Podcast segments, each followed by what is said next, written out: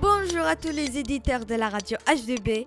Dans cette émission, nous allons vous présenter les résidents de Blida. Sur ce plateau, j'ai avec moi Arzo qui va nous parler des résidents qui ont été présents. Bonjour Arzo. Bonjour, c'est sans M1 et sans Fab Labre, un Niller Ibanez qui fabrique des sacs, la primeur des suites Emido de l'idée à bouger. Et maintenant, nous allons donner la parole à un de nos envoyés qui était sur le site de Blida. Bonjour, maintenant nous entrons dans l'atelier de M-Design. Nous vous présentons un de leurs personnages. Bonjour, je m'appelle Fauzi Kachouri et je suis Fab Manager au Fab Lab M-Design.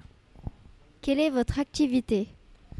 Alors nous ici on au Fab Lab, on fait des animations et des formations et des ateliers autour de la fabrication numérique. Ça veut dire qu'on fait de la fabrication à partir d'imprimantes 3D, de découpe laser, euh, et puis de plein d'outils numériques, c'est-à-dire des outils qui nécessitent l'utilisation d'ordinateurs ou de machines qui sont équipées en électronique pour les faire bouger toutes seules. Depuis combien de temps cela existe? M-Design existe depuis 2014, du coup ça fait... euh, de- 2004, pardon. Du coup ça fait 14, ça fait 14 ans. Euh, 15 maintenant, en 2019, excusez-moi. Et du coup, euh, cette association, c'était d'abord une association pour des gens qui aimaient faire de la fabrication. Et après, on s'est appelé Makerspace, mais les gens ne comprenaient pas ce que ça voulait dire. Et beaucoup de gens comprenaient le terme Fab Lab, comme on travaille euh, euh, dans un Fab Lab, comme on travaille euh, chez, au Fab Lab M Design. On a décidé de s'appeler Fab Lab M Design pour que les gens comprennent bien qu'il y avait des outils numériques euh, et, et puis des outils euh, conventionnels, des marteaux, des tournevis, et, et qu'avec tous ces outils-là, ben, on pouvait fabriquer, créer nos projets et, euh, et les rendre réels. Combien de personnes travaillent avec vous? Alors, pour l'instant, on a un permanent au, au sein du Fab Lab, qui est le Fab Manager, manager c'est moi-même. J'ai aussi euh, beaucoup de gens qui, euh, euh, qui sont avec moi pour travailler sur des projets qui ne sont pas forcément des projets qui sont rémunérés, mais qui font grandir l'association. On fabrique des grandes imprimantes 3D, on fabrique des objets, on crée des animations. Et donc ça, c'est des bénévoles, des gens qui sont là pour donner de leur temps. On fait des repair cafés, par exemple, aussi. C'est des moments où on apprend aux gens à réparer les objets du quotidien. Et pour, pour que tous ces moments soient très riches, il faut qu'il y ait, il faut qu'il y ait des gens euh, euh, qui aient des compétences différentes qui se joignent à nous. Rencontrez-vous parfois des difficultés? On en rencontre toujours dans le cadre de la fabrication. On croit toujours que ça va être rapide et en fait, euh, eh bien, c'est plus lent que prévu parce que, euh, parce que l- quand on fabrique et quand on fait les choses pour la première fois, on a toujours des inconnus qui nous prennent plus de temps qu'habituellement. Puis sinon, dans mon métier, comme on fait des choses qui sont très différentes, euh, il faut savoir euh, être assez polyvalent et avoir la tête un peu partout, euh, faire des projets qui sont très différents les uns des autres, mais au même moment. Quelle est votre formation? J'ai une formation atypique. Comme beaucoup de fab managers, je suis très intéressé par les nouvelles technologies, mais ma formation à la base est littéraire. C'est-à-dire que j'ai fait une faculté d'anglais, et avec l'anglais, il y a beaucoup de portes qui se sont ouvertes à moi, puisque euh, la plupart des sites qu'on trouve pour apprendre à fabriquer des objets, euh, ils sont écrits en anglais. Donc euh, grâce, à, cette formation initiale d'anglais, j'ai réussi à faire beaucoup de choses qui m'ont mené aujourd'hui à la fabrication pure. Après avoir parlé de M-Design, nous recevons maintenant Ayoub qui va nous parler de Anne-Laure Ibanez qui fabrique des sacs. Bonjour Ayoub. Bonjour, Anne-Laure Ibanez, elle fabrique des sacs à main en cuir avec la maroquinerie. Bonjour, je m'appelle Anne-Laure Ibanez. J'ai créé ma marque Anna Ibanez euh, en décembre 2013. Depuis quand faites-vous ce métier? Depuis six ans maintenant. Euh, et ça fait deux ans que je suis à Blida. Que faites-vous comme création? Je crée des sacs à main, des accessoires en cuir et en tissu. D'où vient votre inspiration? Alors je peux m'inspirer de un petit peu tout, la vie de tous les jours, mais alors beaucoup tout ce qui est art déco, les années 20. J'aime beaucoup la mode et la déco dans cette période. oui, dans cette période. Est-ce que vous portez vos propres créations? Ah Oui, toujours. Faites-vous vos créations seul ou en équipe? Euh, alors, je travaille seule, mais euh, je demande toujours de l'aide un petit peu aux autres personnes qui sont aussi à Blida. C'est joli les sacs à main fabriqués. Euh, je conseille d'aller les voir. Et maintenant, nous passons la parole à Asdine qui va nous parler de l'imprimeur du site. Bonjour, l'imprimeur du site c'est des vieilles machines et là on va aller les voir et l'interroger. Euh, je suis David, l'imprimeur de l'imprimerie Moss, et ainsi que le site Tous les garçons et les filles, qui est, dédié, qui est dédié pardon, euh, au faire-part de mariage et au faire-part de naissance euh, de luxe. Quelle est votre activité imprimeur, donc en particulier tout ce qui concernera le letterpress, qui est une méthode d'impression ancienne qui nous permet d'imprimer sur des papiers très épais, très luxueux. Depuis combien de temps cela existe euh, moi, j'ai racheté l'imprimerie qui existait déjà depuis la Deuxième Guerre mondiale, mais je l'ai racheté il y a six ans. Et combien de personnes travaillent avec vous euh, On est deux, mais on fait intervenir des graphistes extérieurs à notre imprimerie. Rencontrez-vous parfois des difficultés? Euh, Oui. Quel genre de difficultés rencontrez-vous?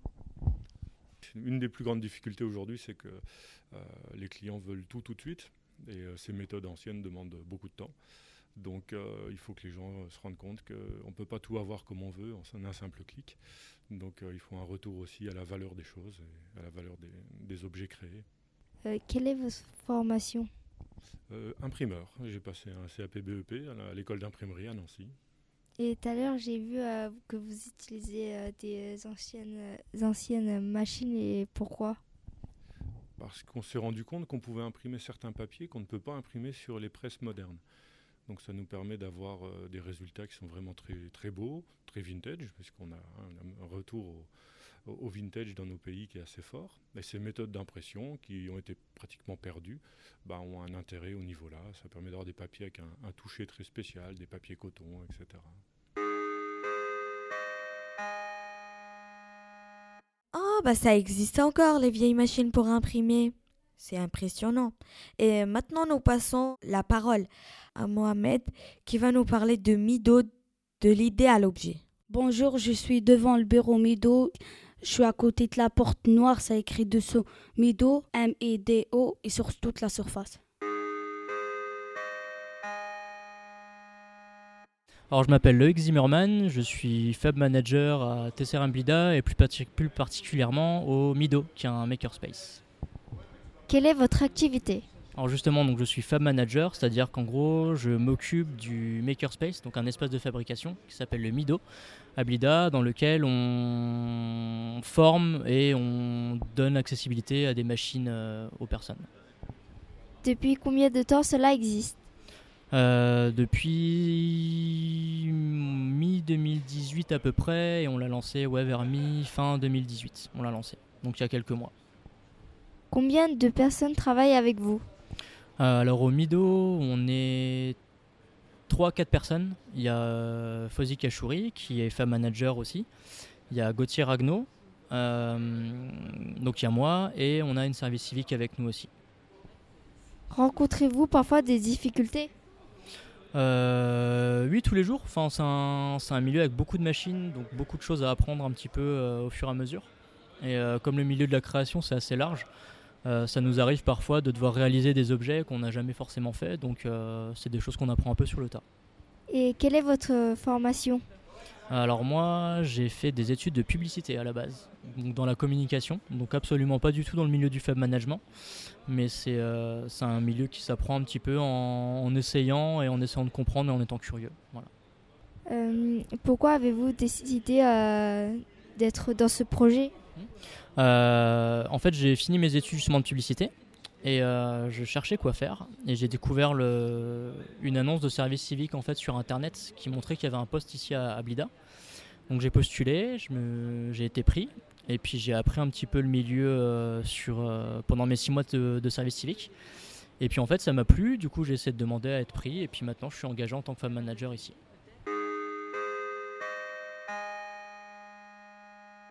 Cette visite a été rendue possible par une personne que je vous propose d'écouter. Bonjour, alors je m'appelle Nicolas, euh, je suis en service civique culturel à Blida depuis un petit mois maintenant. J'organise des visites, donc je présente le site et les résidents, mais je peux être amené aussi à faire de la scénographie. Euh, là actuellement on va refaire toute la signalétique du lieu. Donc euh, mes tâches elles sont assez, assez diverses on va dire. Il y a de la gestion de projet, ce genre de choses. Alors on est presque une quinzaine, un petit peu. À peu près, à l'administration, on est une quinzaine, presque. Entre 10 et 15 personnes. Rencontrez-vous parfois des difficultés? Euh, Ça va être du simple rangement de salles. Donc, comme on a un très grand lieu, il peut y avoir énormément de choses à ranger. Donc il faut les déplacer, trouver un endroit.